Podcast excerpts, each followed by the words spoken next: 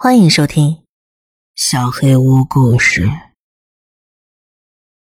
红色军大衣，下集。第七天，大概凌晨两三点，我被手机铃声吵醒了。迷迷糊糊接起来，是赵秘书。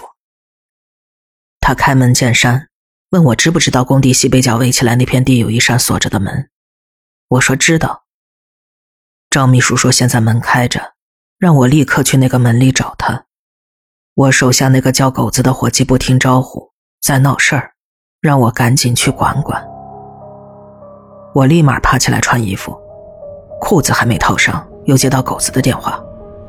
狗子大喘着粗气：“他们说今天最后一天了，跟前几天差不多。我到了厢房就昏睡，然后等赵秘书把我叫起来。”今天，赵秘书叫我起来上车，到了车前头，我就觉得不对劲。之前车里头都会坐着几个人的，但是今天车子是空的，只有赵秘书一个人。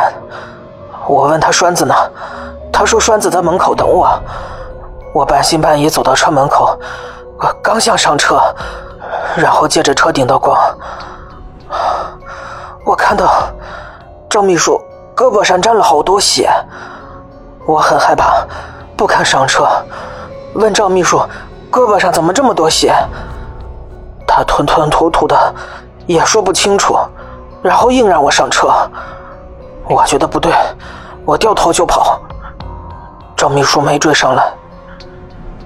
李叔，我很害怕，我也不知道自己在什么地方。总结来说。狗子觉得栓子可能遇害了，他自己的安全也受到了威胁。我安慰狗子不要担心，我现在就来救他，让他不要乱跑。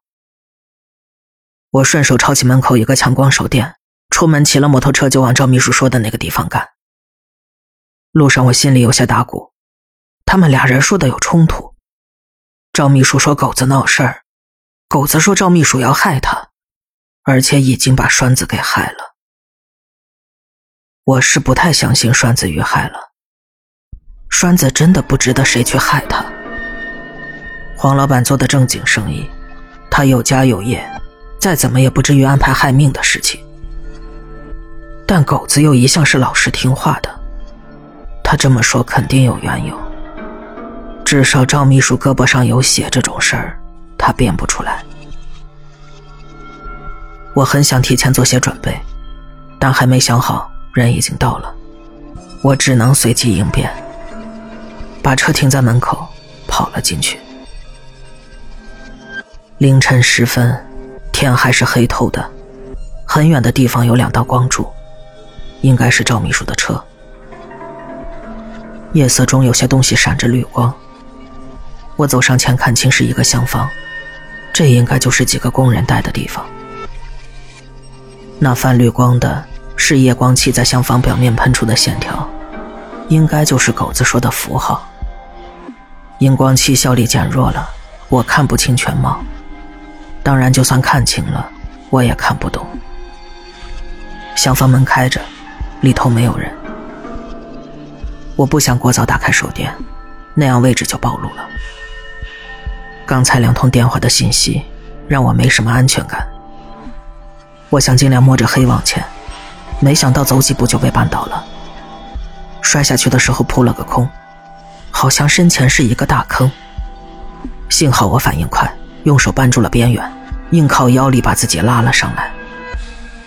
我想起狗子说的有人刨土，想来这个坑就是他们挖出来的。也不知道这里还有多少这种坑，心里正没主意，手机震动把我吓了一跳。我掏出手机一看，赵秘书，李哥，你怎么还没来啊？我把狗子堵西边角落上了，你快点来帮我。他现在很冲动，你再晚点来，我俩都得玩完了。我知道躲不住了，打开强光手电，借着亮光，我看清了面前那个坑。这个坑大概两米长，半米宽，还挺深的。这明显不是打地基的坑。我实在想不出挖这个尺寸是什么意思。我又把手电在附近找了找，又发现了两个差不多的坑。它们排列的很松散，间隔也没什么讲究，好像随意挖出来的。我来不及细想，隐隐听见有人在喊我，对方肯定是看到了手电筒。我朝着声音传来的方向跑，路上又看到一些相似的坑。大概跑了得有三百米，总算看到了赵秘书。还有离他几米远，手里拿着铁镐的狗子。我一时不知道先跟谁打招呼，狗子先开口了：“李叔，这帮人不是好东西，他们要害我，你要救我呀！”赵秘书看着我，哭笑不得：“李哥，你快劝狗子冷静点他误会了。”李叔，你自己过来看，你看这地上都是什么东西？你看了就知道，我没有说谎。赵秘书神色有些紧张了，他劝我最好不要看。可他这么一说，我疑心更重了。走到狗子那边，用手电筒在地上扫，手电扫过去，我差点吓得跳起来。地上躺着一排一排的人。每个人都戴着狗皮帽子，穿着一身猩红色的军大衣，直挺挺的躺在那儿。我从没见过这么诡异的阵势，不敢细看他们的脸，从心里恐慌到大脑空白，只用了一瞬间。虽然有点丢人，但是我真的吓呆了，直到狗子喊我名字，才把我拉回现实。我冷静了片刻，转头把手电照到赵秘书身上。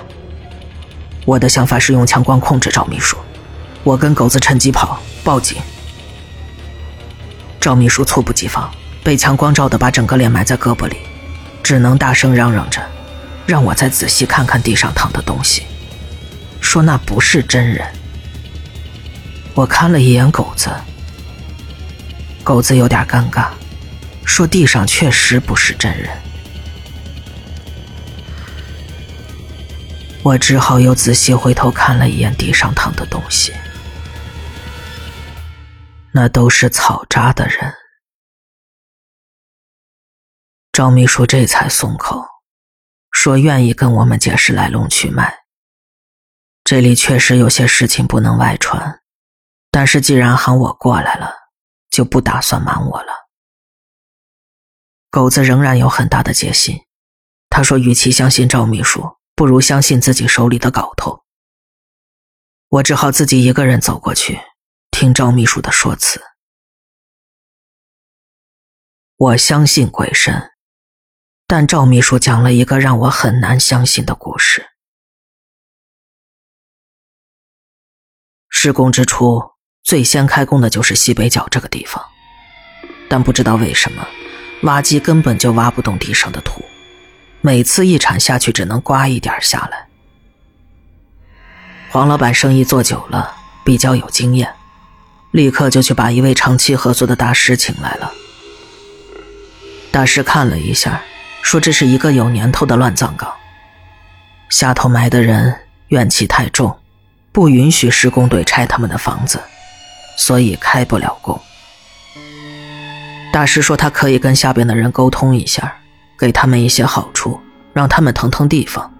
黄老板只要找人把下头的尸骸起出来，另行安置就行。”黄老板不愿意，因为请人来挖，势必会泄露这个事情。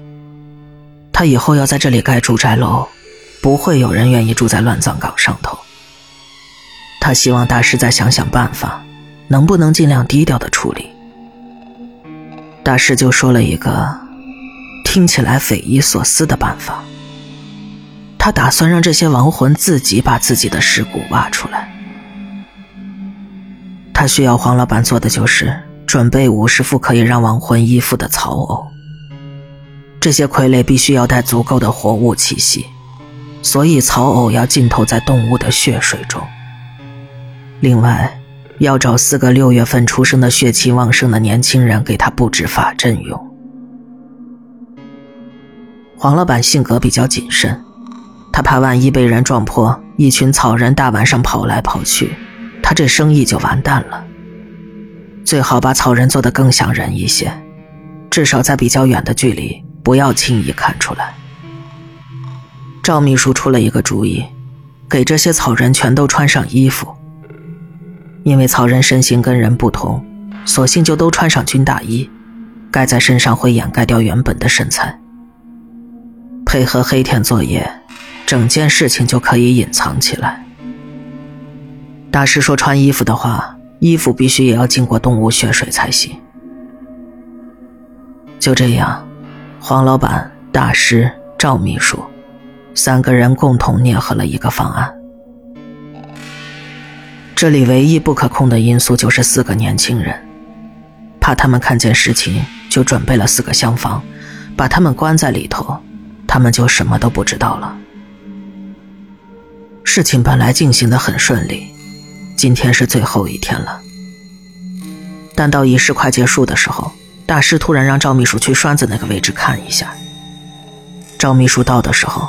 看见栓子倒在集装箱不远的地方，鼻血流个不停。他衣服上的血就是那时候沾上的。那会儿栓子还有意识，他说自己一直对外面发生的事情好奇，最后一天忍不住想看看。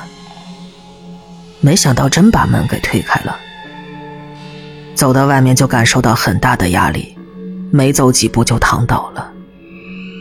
赵秘书给栓子做了紧急处理，又送到大师那里处置了一下，他现在已经没什么大碍了。赵秘书没想到的是，狗子的精神也在崩溃边缘，在他身上血迹的刺激下，竟然拒绝了上车。赵秘书权衡之后，只得把我叫来，希望事情不要再扩大。事情到这里就全明白了，赵秘书忘了给栓子的厢房上锁。导致了这样的情况。整个事情听完，我不知道该说什么。我的世界观被深刻改造的同时，又在想怎么保住自己的利益。狗子跟栓子都是我的人，虽然被借走了，做的事情跟我无关，但他们确实在黄老板那里捅了娄子。栓子走出了厢房，狗子不肯上车。黄老板多多少少会迁怒我不会教育工人的，但我要是真的处罚这两个人，他们闹起来，不仅丢了面子，以后也不好待人了。我还没说话，赵秘书倒开口了，他讲了一个简单的办法，就是我们所有人都当今天的事情没发生过。不要去和黄老板讲，我做好自己手底下人的工作，其他人他去操心。我也没有更好的办法了。跟张秘书简单交流几句，我就去安抚狗子。跟他说话的时候，我还是忍不住去看躺在地上一排排的草人偶。他们身上浸透了血的军大衣透着猩红，一直到今天。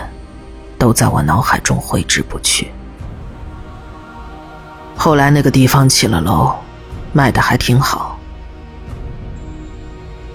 我想，要是那些住户知道这片地曾经是个乱葬岗，一定会跟吃了苍蝇一样难受。我不能告诉你那个地方在哪儿，你也不要打听你家小区那片地皮上的故事。有的事儿。还是不知道的好，你说呢？